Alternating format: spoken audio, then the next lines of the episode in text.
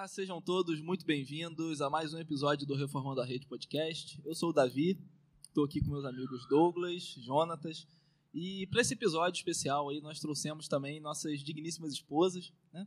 E para quem eu gostaria aí de é, dizer que vocês são muito bem-vindas inicialmente, né? Claro.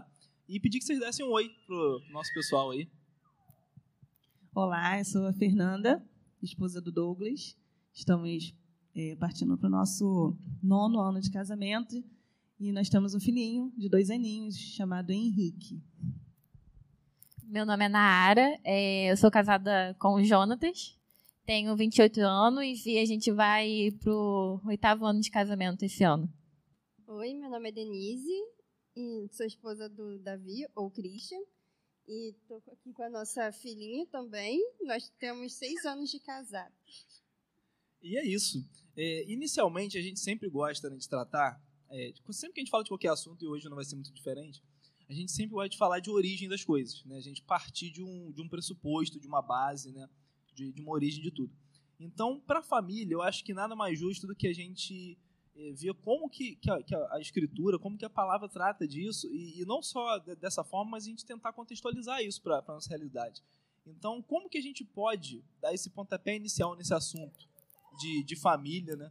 E, e, já introduzir isso de uma forma mais, mais realmente com uma origem, com um contexto mais, mais legal aí para o nosso, nosso ouvinte entender de onde que parte esse, esse conceito tão importante, inclusive para a sociedade, né? Família.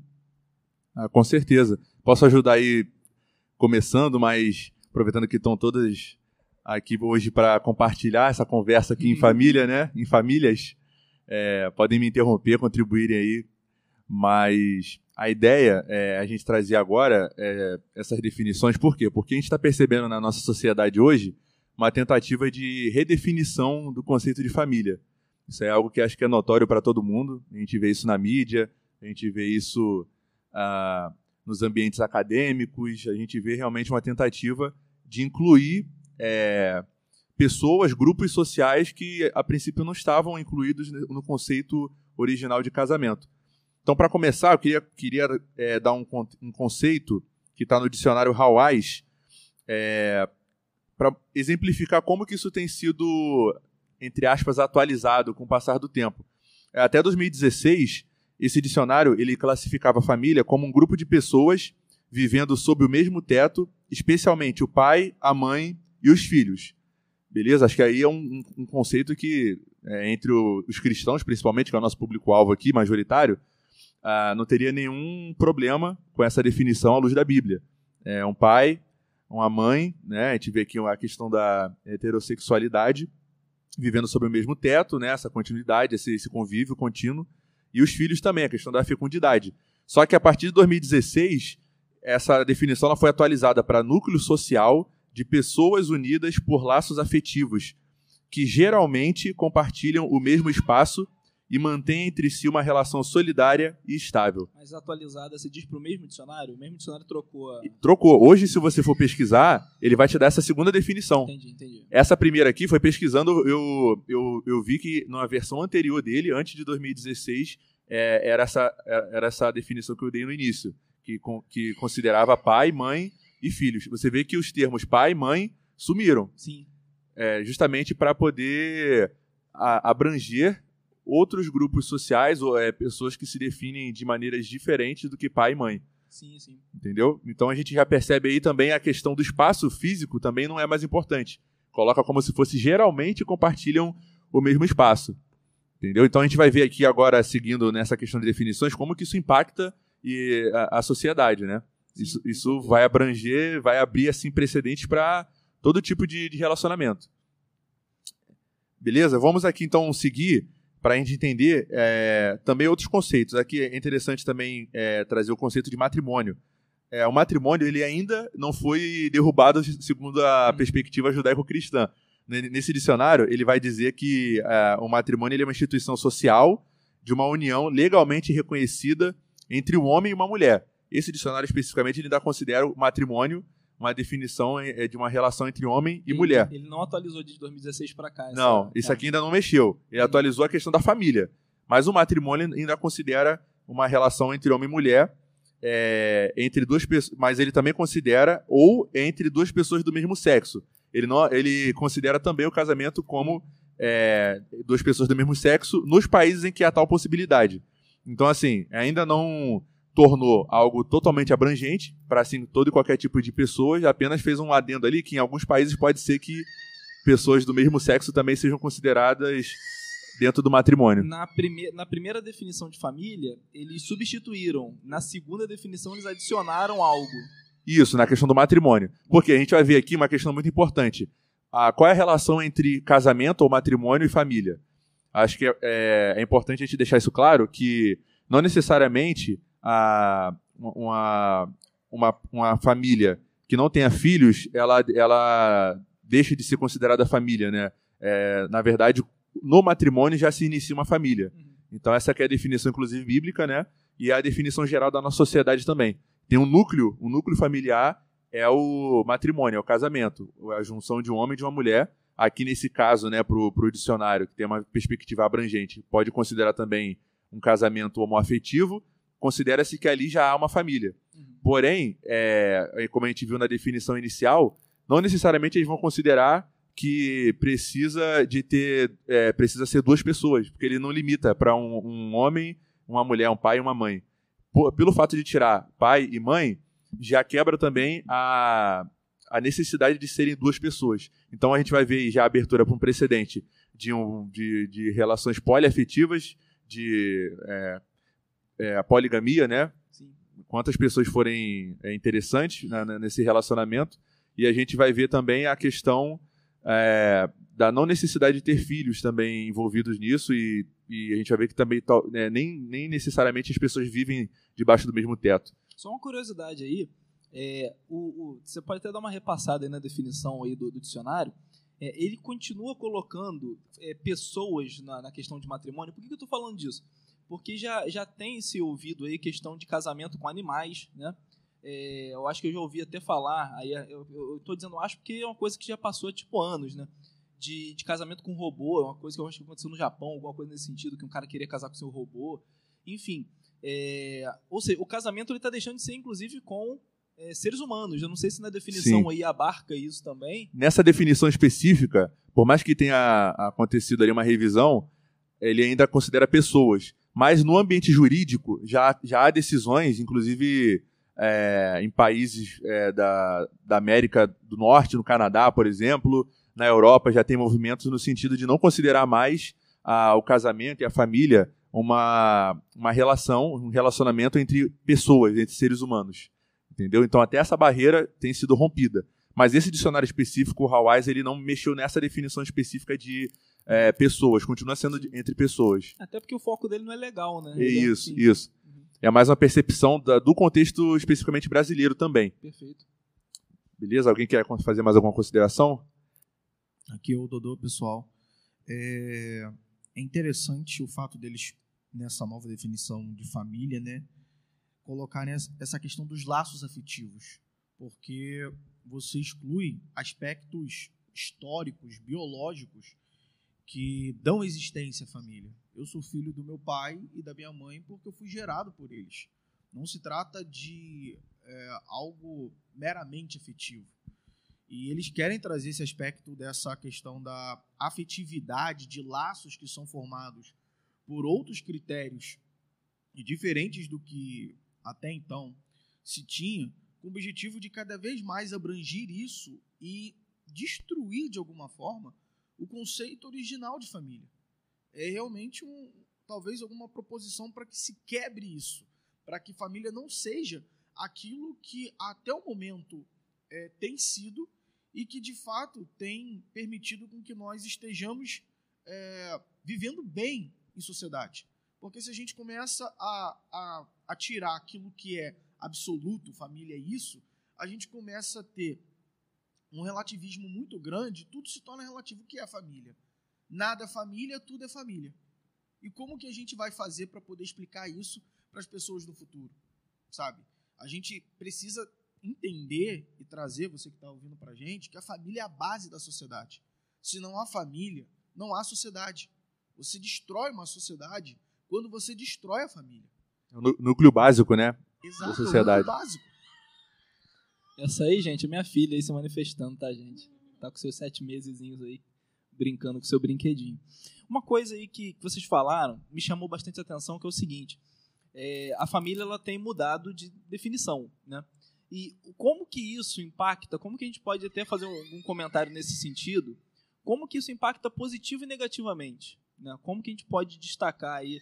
É, eu acho que positivamente eu acho difícil a gente é, eu, particularmente, eu acho difícil que essas modificações levem a um bom termo para o futuro. Mas como que a gente pode avaliar esses impactos de uma forma geral? Eu acho que para a gente avaliar bem esses impactos, é interessante a gente ver o ponto de partida, né? Ah, nessa questão de definição, eu, eu trouxe aqui uma, um aspecto geral, um aspecto percebido pela sociedade de uma maneira geral, mas que não tem nenhum lastro é, judaico-cristão na, na Bíblia, né? Que é a nossa regra de fé e prática. Então, acho interessante a gente fazer retornar um pouquinho, entender como que foi fundamentado o conceito de casamento e de família na nossa sociedade.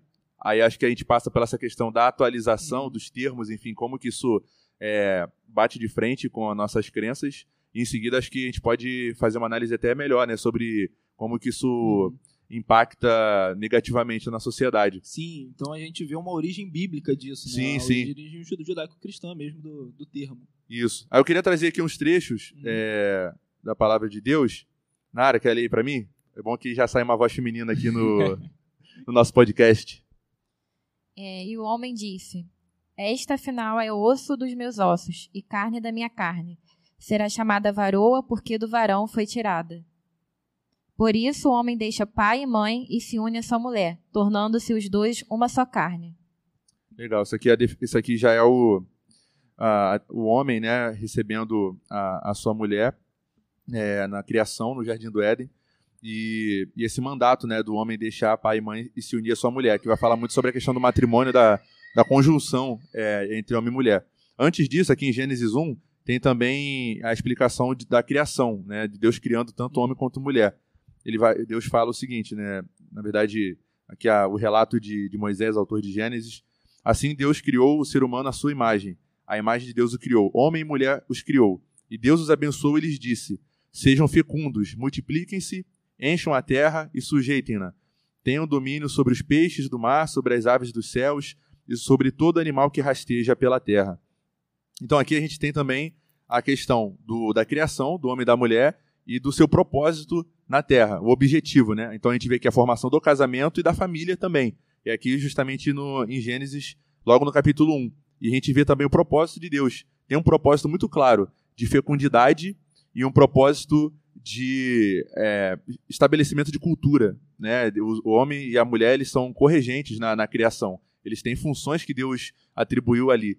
Então isso aqui já nos dá é, essa definição principal, que é a base tanto do, do cristianismo quanto do judaísmo, do, do islamismo também, são, são religiões que tomam é, a Torá, o Antigo Testamento, é, de maneira geral, como, é, como fundamento.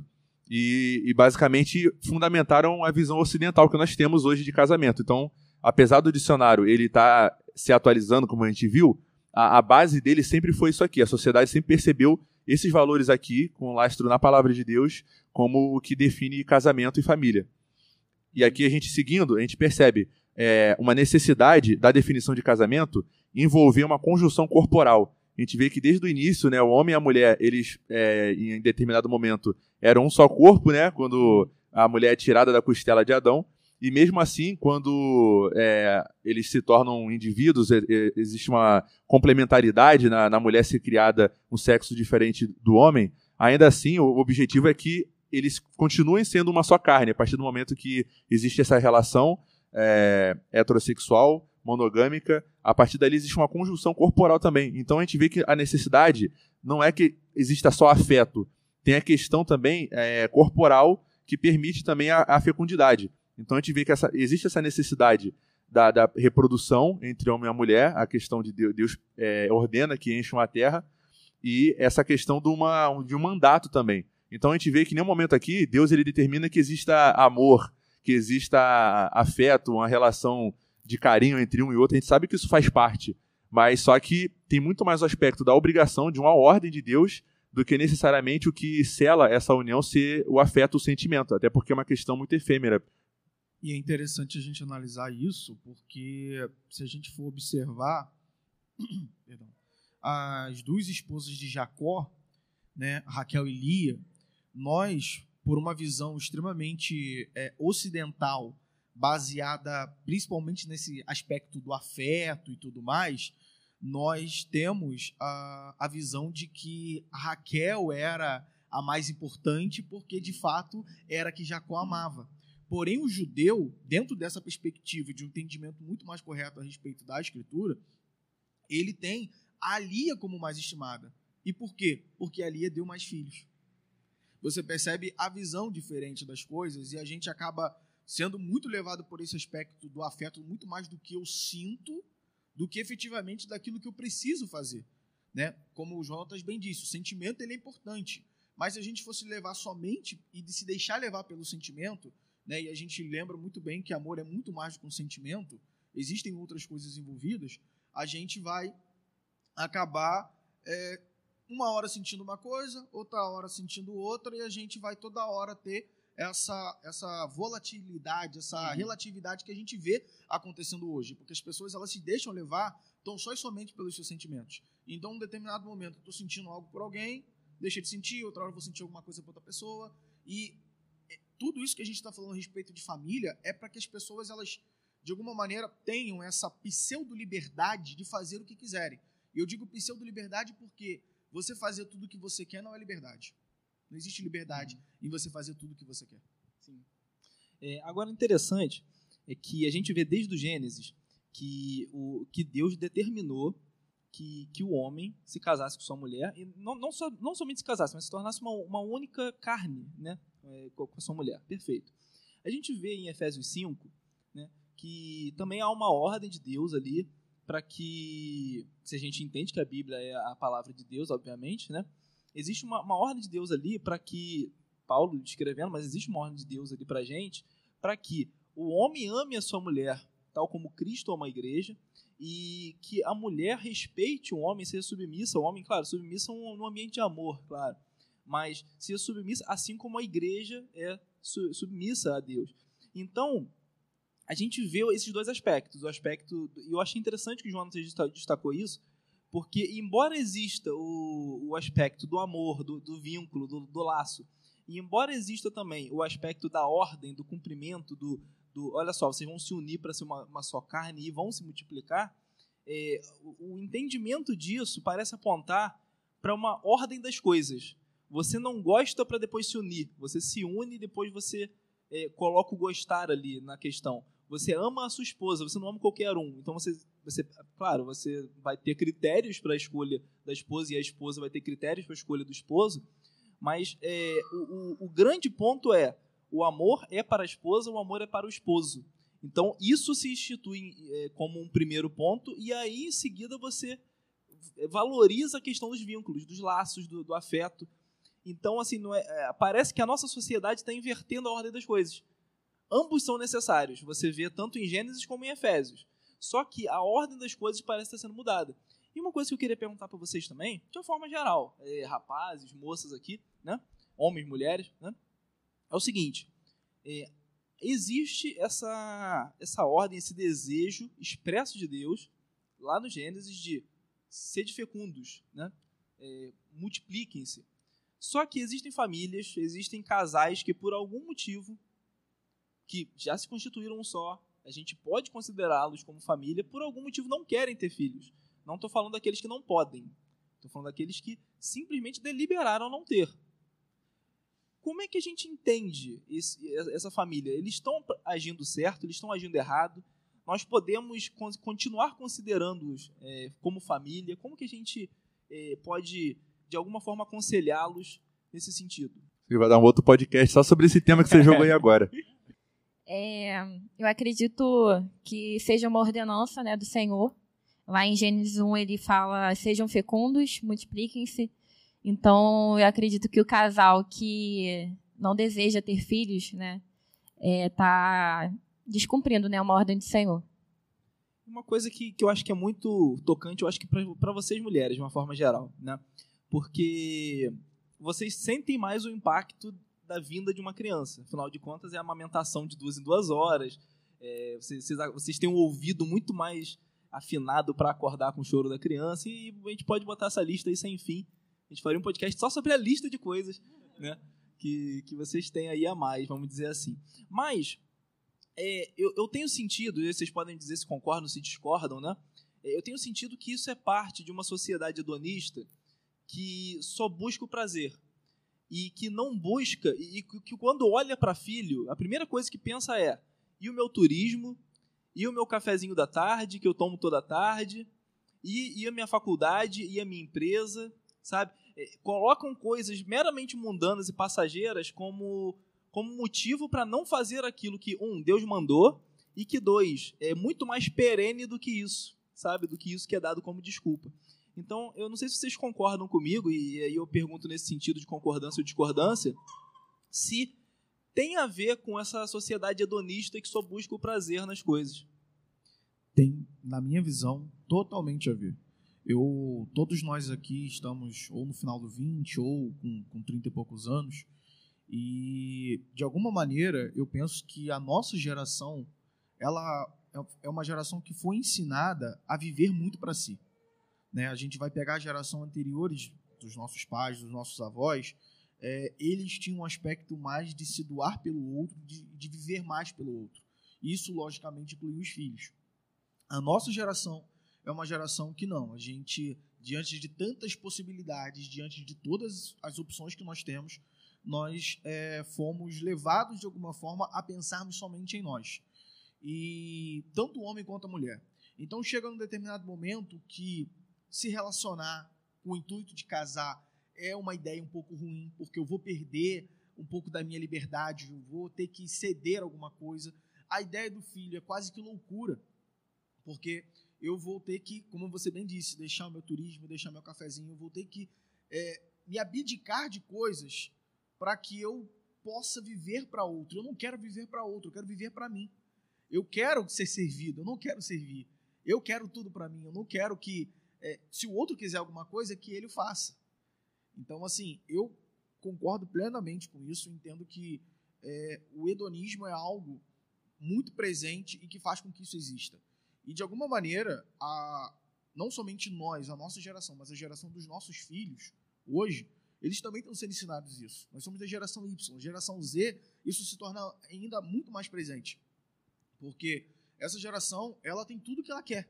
Ela faz tudo que ela quer né, parte também dos pais de darem muita liberdade, de deixarem fazer o que quiser, isso vai fazer com que no futuro eles não tenham desejo e interesse em ter filhos.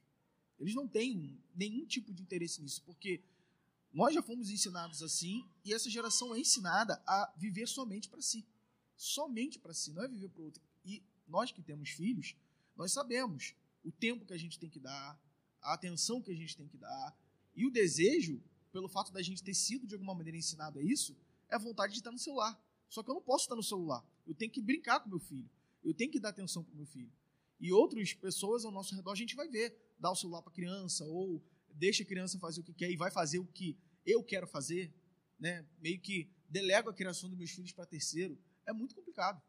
E é interessante que esse é um movimento que não começou agora, né? Mas a gente está vendo um ápice e, e até pedir a ajuda das meninas aí para comentar também porque a gente é, percebe que uh, existe uma necessidade agora de se colocar o afeto e a felicidade, de uma maneira geral, do ser humano como a regra, não só no casamento, mas em todas as relações. Nas relações de trabalho, a gente vê as empresas dando uma ênfase muito grande na, nos, nas emoções do, dos funcionários, no aspecto psicológico. A pessoa tem que se sentir bem, ela tem que estar bem na, na faculdade, é, ambientes tóxicos são cada vez mais reprimidos. É, a gente percebe que se a pessoa não se sente bem, ela tem direito quase como se fosse um oprimido, né, e, e poder é, exigir, né, um tratamento diferenciado por toda a sociedade que está ao seu redor. E a gente vê isso no, na, ao longo dos últimos, das últimas décadas, na verdade, se acentuando. E a gente percebe que hoje essa entrada de novas definições no casamento por movimentos, é, principalmente movimentos uh, ah, LGBT, é, ele pega carona em pautas que em determinado momento foram originadas no feminismo. A gente vê que essa desconstrução do conceito de casamento lá atrás passou pela, pelo movimento feminista, que a princípio é, é, arrogava para si ali pautas que eram até certo ponto justas em termos de é, equalização, né, de equidade entre homem e mulher, é, direitos que as mulheres é, erroneamente não tinham na sociedade, e a gente sabe aí como, o que, que aconteceu pela revolução sexual e, a, e outras autoras, né, e homens também, filósofos que influenciaram muito esse movimento. Então, queria deixar essa, essa bola quicando aí, saber o que as meninas pensam aí sobre como que o feminismo também ele tem atuado nessa desconstrução do papel do homem e da mulher dentro do casamento e da família. Então, eu queria até comentar um pouquinho em relação a mais um assunto que estava um pouquinho antes em relação ao casamento, porque a gente vê também muito acontecendo o aumento do divórcio, né, por conta de dessa falta de orientação, eu acredito, antes do casamento. Eu acho que é necessário que o antes que o é, aquele casal se una, ele tenha uma orientação em relação ao casamento, porque eles entram no casamento com uma visão diferente, distorcida do que é o casamento. Então, quando chega lá e ele vê que ele precisa abrir mão de várias coisas, né? Ele não pode viver só para si, acaba tendo um confronto ali, né? E acontece o divórcio. Então, é, é, o casal precisa entender que o casamento não é só viver para si, não é viver para si, né? É uma doação. E quando tem o um filho, ainda aumenta mais ainda, porque é os dois se doando para o filho. Então, quando os dois se unem para é, se doar para o filho, a gente precisa de muita oração ali no casamento, né? porque a gente acaba, de uma certa forma, a esposa acaba abrindo mão um pouquinho do marido, o marido abre um pouquinho a mão da esposa, uhum. e ali precisa ter um, uma baita orientação e sabedoria de, vinda de Deus para que aquele relacionamento permaneça, né? E que Deus seja glorificado ali no casamento. Então, eu acho que é muito importante, antes daquele casal, daquele casal se unir, que tenha uma orientação pastoral antes, entendeu? Para que ele entenda o que é aquele casamento, né? o propósito do casamento, né? Porque a gente não está ali para viver só para si. Então, eu acho que falha muito isso, até nas igrejas mesmo, que tem essa orientação antes da união do casal. Então, acho que isso é muito importante. Acho que o, até o, o, pastor da própria igreja, né, os irmãos, precisam dar um, uma ênfase mais nisso, eu acredito, entendeu? Eu achei interessante você, tra você tratar disso aí, porque, embora seja um recurso jurídico possível, Deus abomina essa forma de separação, o divórcio pelo divórcio, porque uh, o homem e a mulher se tornaram uma só carne, né? E eles continuam sendo uma só carne. Então, é, a gente tem que eh, parar e pensar um pouquinho que nem tudo aquilo que é possível legalmente, que tem um, um embasamento jurídico, não é por causa disso que Deus se agrada disso. E a gente vê claramente aí de diversas formas que a, a, as, as leis da sociedade estão indo cada vez mais contra a de Deus. E o divórcio é um, é um exemplo claríssimo disso. E tem uma coisa que eu queria a opinião de vocês também, que é o seguinte. É... E isso aí eu acho que é bem sério. É o seguinte. Quando se trata de Efésios 5, parece que existe uma seletividade de textos. Quando se fala, ah, é, o homem tem que amar a sua mulher como Cristo amou a igreja. Perfeito, palmas, né? Todo, né? Todos concordam a mulher tem que ser submissa ao seu marido, né? Como a igreja se submete a Deus. Esse ponto aí gera um pouco de questionamento. É, isso aí, esse texto foi inserido, não é possível que tenham, né? Foi é, é, mexeram na Bíblia, não é possível que Paulo tenha escrito isso. Então, como que vocês, um, entendem isso? Como que vocês, mulheres, um, entendem esse texto? E dois, uma vez que vocês é, tenham tido o entendimento disso, como que vocês exercem isso? Então, eu queria é, pegar um pouco da ideia de vocês, um pouco do, do que vocês têm vivido em relação a esse trecho específico de Efésios 5. É, sobre essa questão que a Fernanda estava comentando, do divórcio e essa questão também de orientação né, antes do casamento, eu também paro para pensar de algumas histórias que já ouvi né, de outras pessoas, não só em relação à orientação vindo de outros, mas do próprio casal conversar antes é um dos motivos de divórcio que eu tenho conhecimento, né, assim, né, de outras pessoas falando, é que o casal simplesmente antes de casar não conversou sobre filhos. E aí depois de casado, aí veio esse assunto e aí o A minha filha quer pegar o microfone. E aí o esposo queria filhos e a mulher não queria filhos, e aí isso virou motivo do divórcio. Então, é o tipo de coisa que o próprio casal tem que ter essa conversa antes do casamento também. Claro que tem toda uma questão de orientação também financeira, inclusive, porque são duas pessoas que vão não vão dividir o teto, não vai ser colega de quarto, né? São pessoas que estão juntando a vida, então tem que ter uma orientação financeira, tem que ter uma orientação em relação à construção da família, porque senão é o divórcio já está banalizado, tudo vira motivo para o divórcio. As mulheres concordaram aqui. Mas é isso, a gente percebe muitas consequências. Eu retomando a porta do feminismo lá que nenhuma mulher quis comentar. Mas a gente vê que tá é, é, um movimento que infelizmente ele se desvirtuou, né, para quase que uma supremacia da mulher sobre o homem, né? É, é, é quase como se assim, ah, os homens eles pod podiam pecar, faziam coisas que não eram é, virtudes.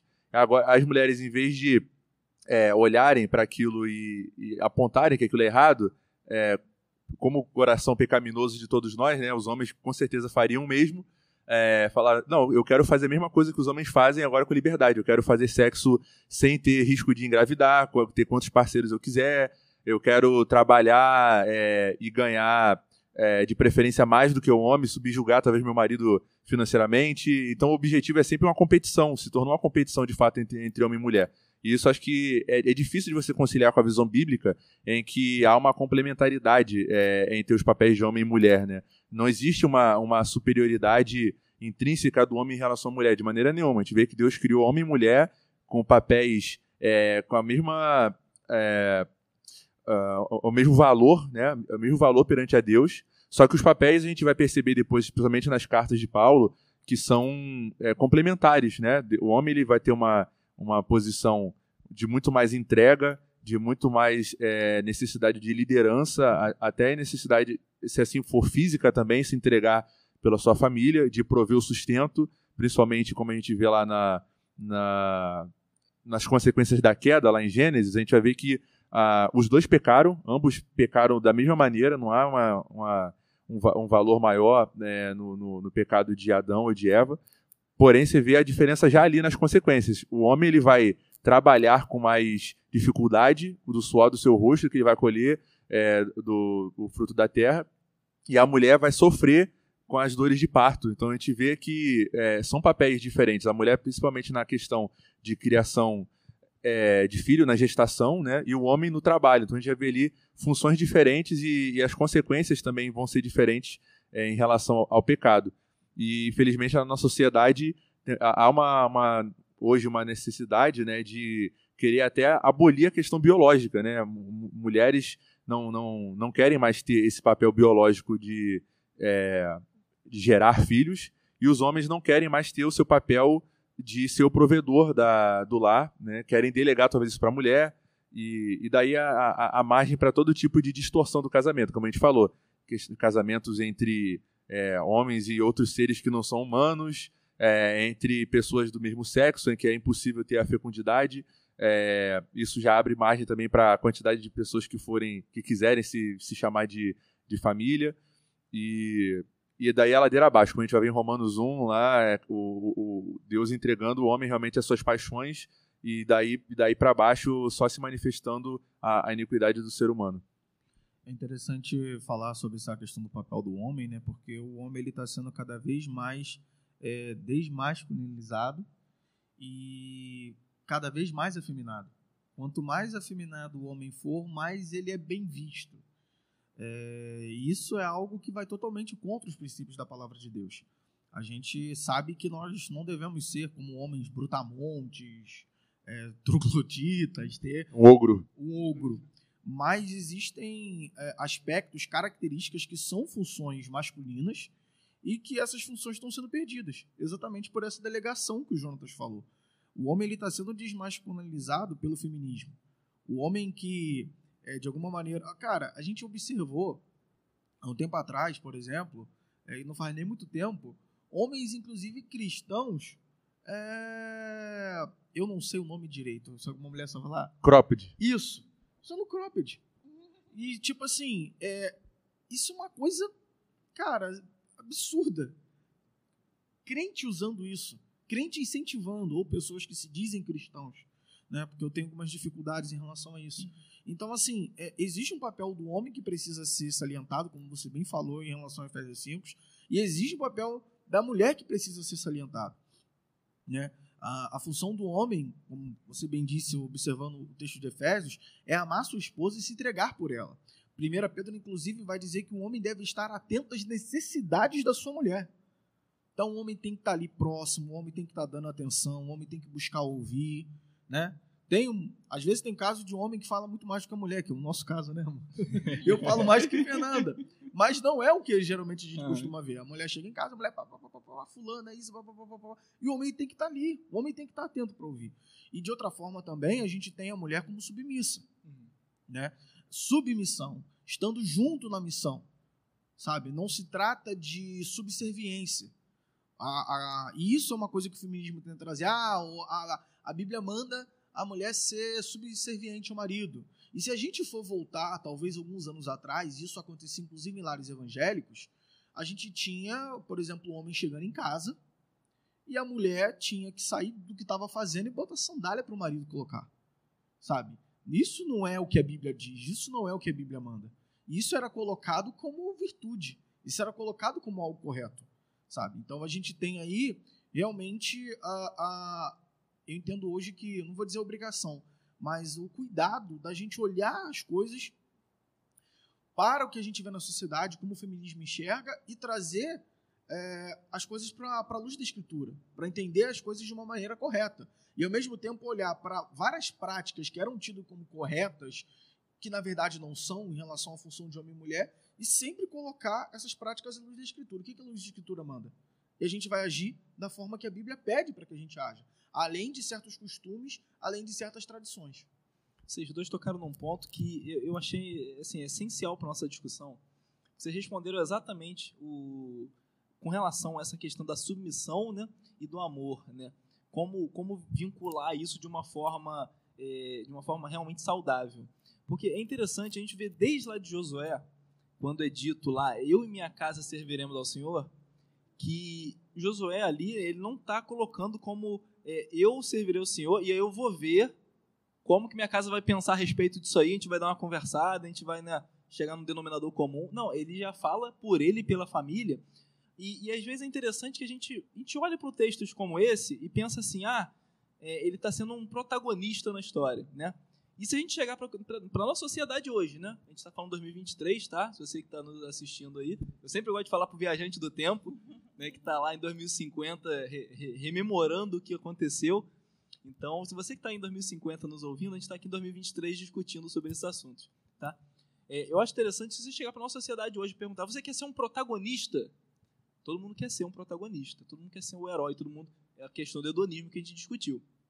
Só que se você pegar a origem da palavra, isso eu acho muito legal, que o, o, os trechos, né, o proto é o primeiro, né? E o, o agonistas, né, o, esse termo vem de, que vem do agon, né, do, do lado grego, que, que fala a respeito de luta, luta, conflito. A própria palavra agonia, né, é aquela é a luta com o sofrimento, a luta com a morte, aquela coisa que você está ali naquela situação difícil. Então, o, o, protagonista é o primeiro a sofrer, é o primeiro a lutar, é, é, é o linha de frente de um combate.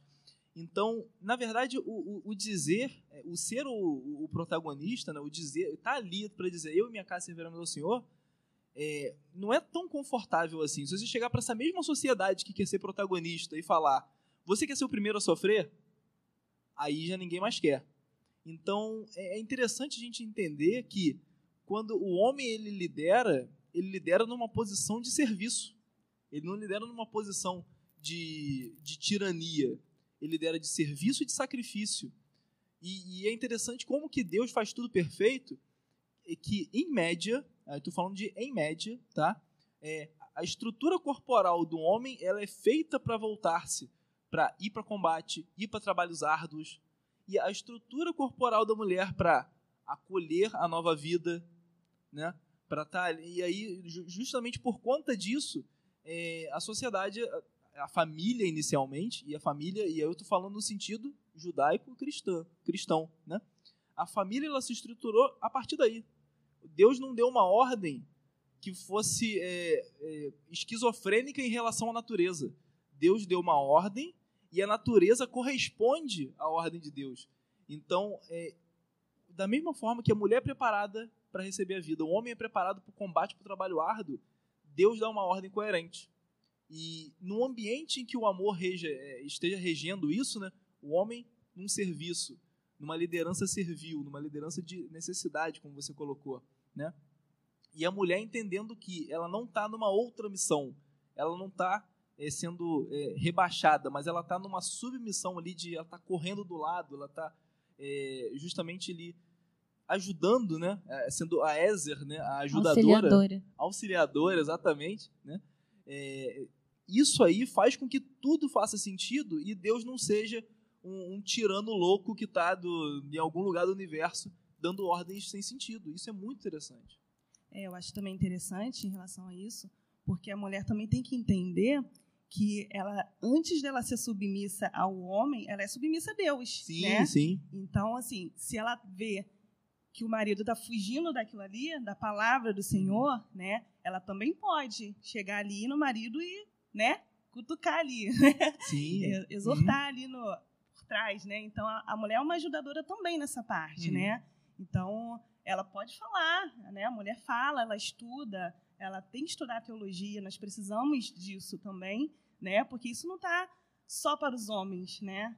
Apesar dele ser o cabeça ali da casa, a mulher está por trás ali, mas ela é uma ajudadora Você do tocou, homem. no, você tocou num ponto as- fundamental. Eu quero te fazer uma pergunta. Fazer uma pergunta que vale para você e para todas as meninas aqui, claro. Vamos supor. E aí, claro, a gente vai entrar numa coisa meio polêmica aqui, mas enfim. Vamos supor que exista um lar em que o homem ele não está seguindo os caminhos do Senhor, a mulher sim, a mulher sim está seguindo, e esse lar tem filhos.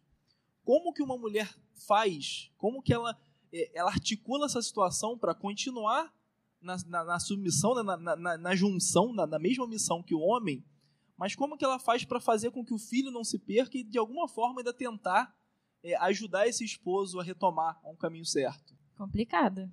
Porque certamente o esposo não está cumprindo o papel dele, né? Exatamente, É, o esposo então, não está cumprindo. É É. aí que a mulher precisa ter a teologia também, assim Uhum. como o marido, assim como o homem tem, né? Porque se a mulher ela estuda a palavra, ela tá ali próxima de Deus, ela vai saber como lidar com essa situação, Sim, sim. né? Eu acho que ela vai saber conversar com o marido, vai saber mostrar ali a palavra, né? Hum. E de uma certa forma exortar ele também. É, porque o papel dela não muda, né? Independente se o marido tá cumprindo a parte dele ou não, ela tem que seguir o que a Bíblia diz, né? Então, independente do que ele faz Uhum. ou deixa de fazer, ela precisa permanecer firme ali no- nos princípios bíblicos, né? Isso é interessante porque, por mais que o homem ele esteja ali na função de, eh, talvez, eh, como é que eu posso dizer isso? Doutrinar a casa. Eu acho que essa é a melhor palavra, né? Doutrinar ali sua, sua esposa sua- e, e trazer a doutrina de, de, de Cristo, de Deus, né? uma, uma, uma doutrina sã, uma doutrina cristocêntrica, né?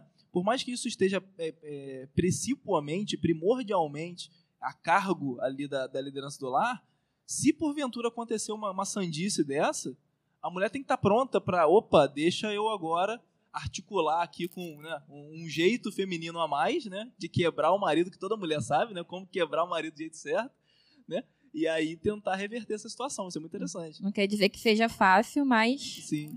Deus que sustenta, né? Eu queria levantar um ponto também, né? E aí eu acabo voltando um pouco mais para os solteiros. É, que a gente está falando desse esse caso que você trouxe, a gente colocou até mesmo a situação em que a mulher ela está buscando mais o Senhor e o marido não. E a gente tem situações hoje de cristãos, sejam homens ou- mulheres, buscando iniciar relacionamentos com pessoas fora do meio. E não existe isso. Você que está ouvindo, isso é errado. É julgo desigual. Você que pretende ter um relacionamento, né? Tá olhando, você é cristão, tá olhando uma menina do mundo, para de olhar. Ela não é para você. Sendo bem enfático, porque a gente precisa Tá fora ah, do arraial, né? Tá fora... tá fora do arraial. A gente vai observar Abraão. Abraão, quando quer uma esposa para o seu filho, Abraão não pede para que Eliezer veja uma esposa dentro de Canaã. Ele pede para que fosse buscado alguém dentro da sua parentela. Qual, por qual objetivo? Porque Abraão vai dizer que se fosse por ali, poderia se afastar de Deus. E Paulo vai dizer ainda né, que você acha que pode salvar alguém? Você vai engatar no relacionamento com uma pessoa com objetivo evangelístico? Isso não funciona, irmão. Isso não funciona. Sabe? É claro que há casos onde que é, pode dar certo, mas é uma exceção à regra.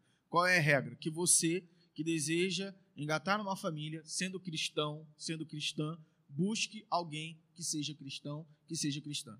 Essa é a regra. Esse é o correto. Por quê? Porque nós estamos numa sociedade, estamos rodeada de pessoas que querem dizer para a gente que não. Que o que importa é o meu prazer, que importa é a minha felicidade. Se eu acho a pessoa bonitinha, se ela tem um papo bacana, se ela é legal, eu vou engatar no relacionamento. Não. Não é somente isso que é importante que você deve avaliar. É principalmente o temor ao Senhor, que é o princípio de toda sabedoria.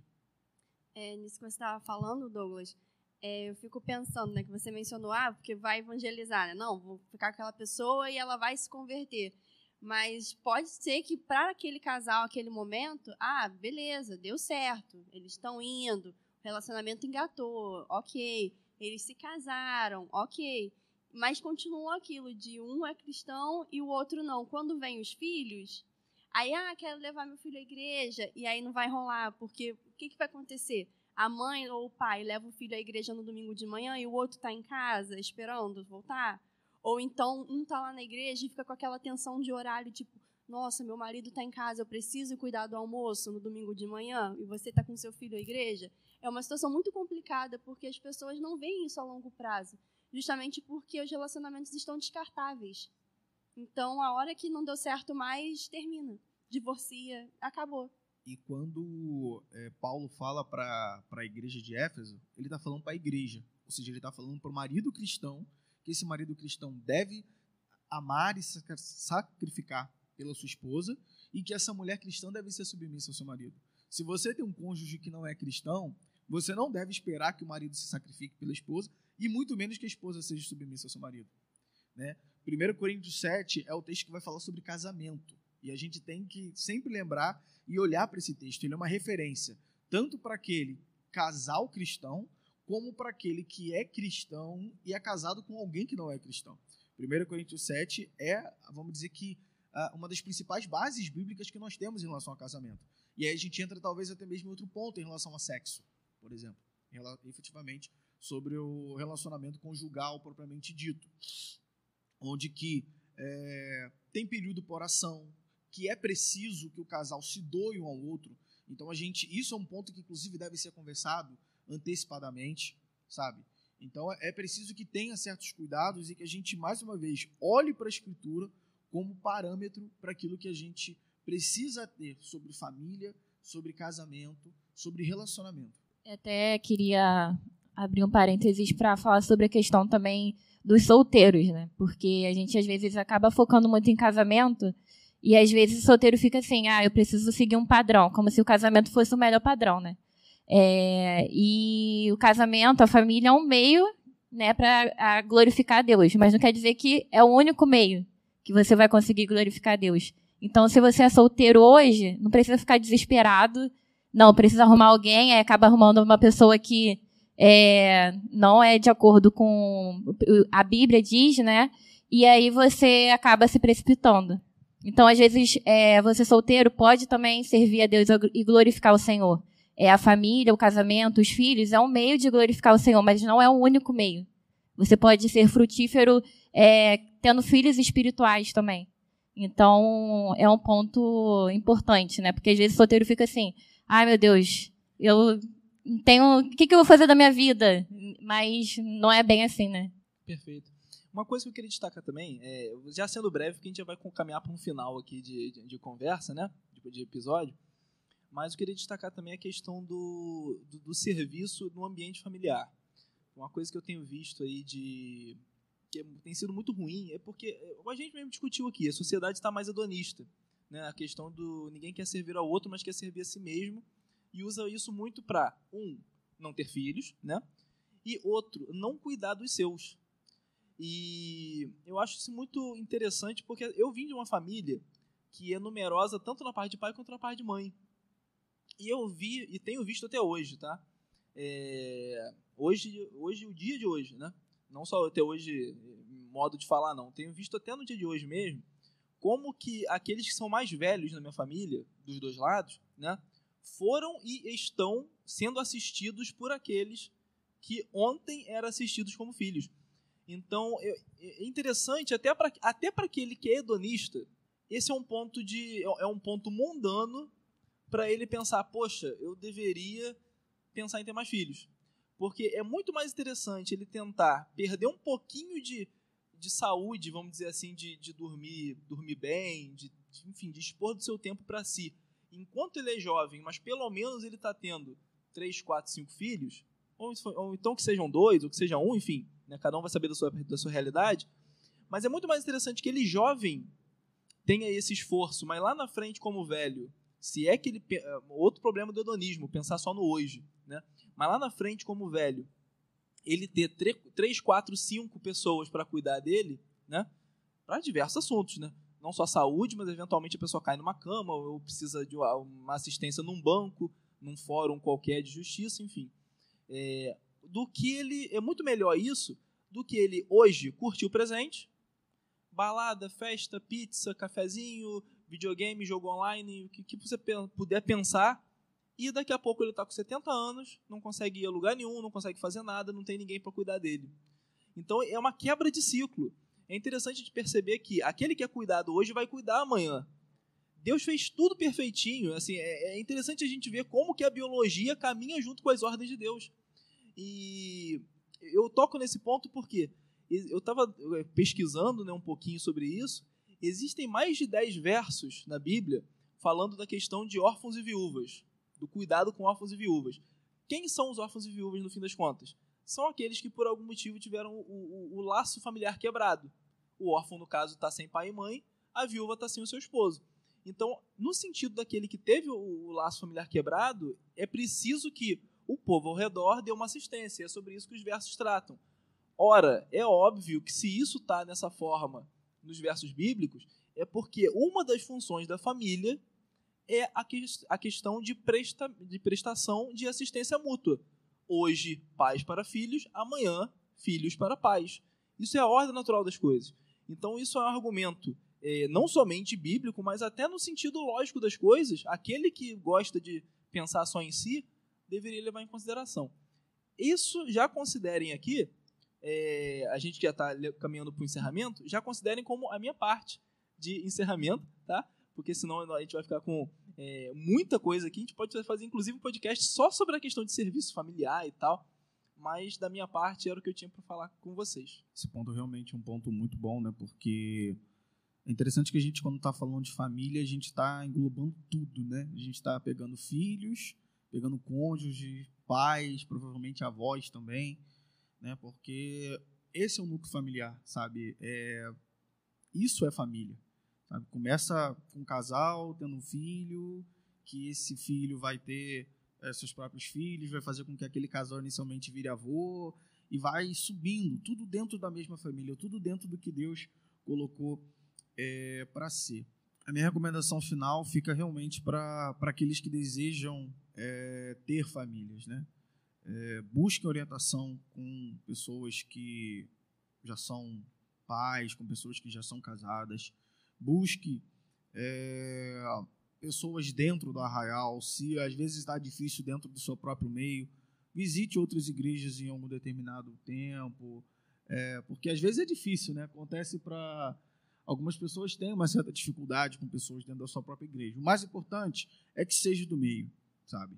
E aí, em alguns aspectos, inclusive dentro do próprio meio teológico, né? não basta apenas, talvez, é, ser dentro da, do mesmo arraial ali propriamente dito, mas às vezes, por exemplo, se você é calvinista, é, se você, por exemplo, tem algum relacionamento com, com um arminiano, é, pode ter, claro, mas pode ter alguns tipos de decisões e vice-versa. Então, é, é, sendo solteiro, busque orientação, sabe? É, família é algo muito bom. Ter filhos, é, como experiência de pais aqui, né? É, é, trabalhoso demais, mas também é muito bom, é muito gratificante.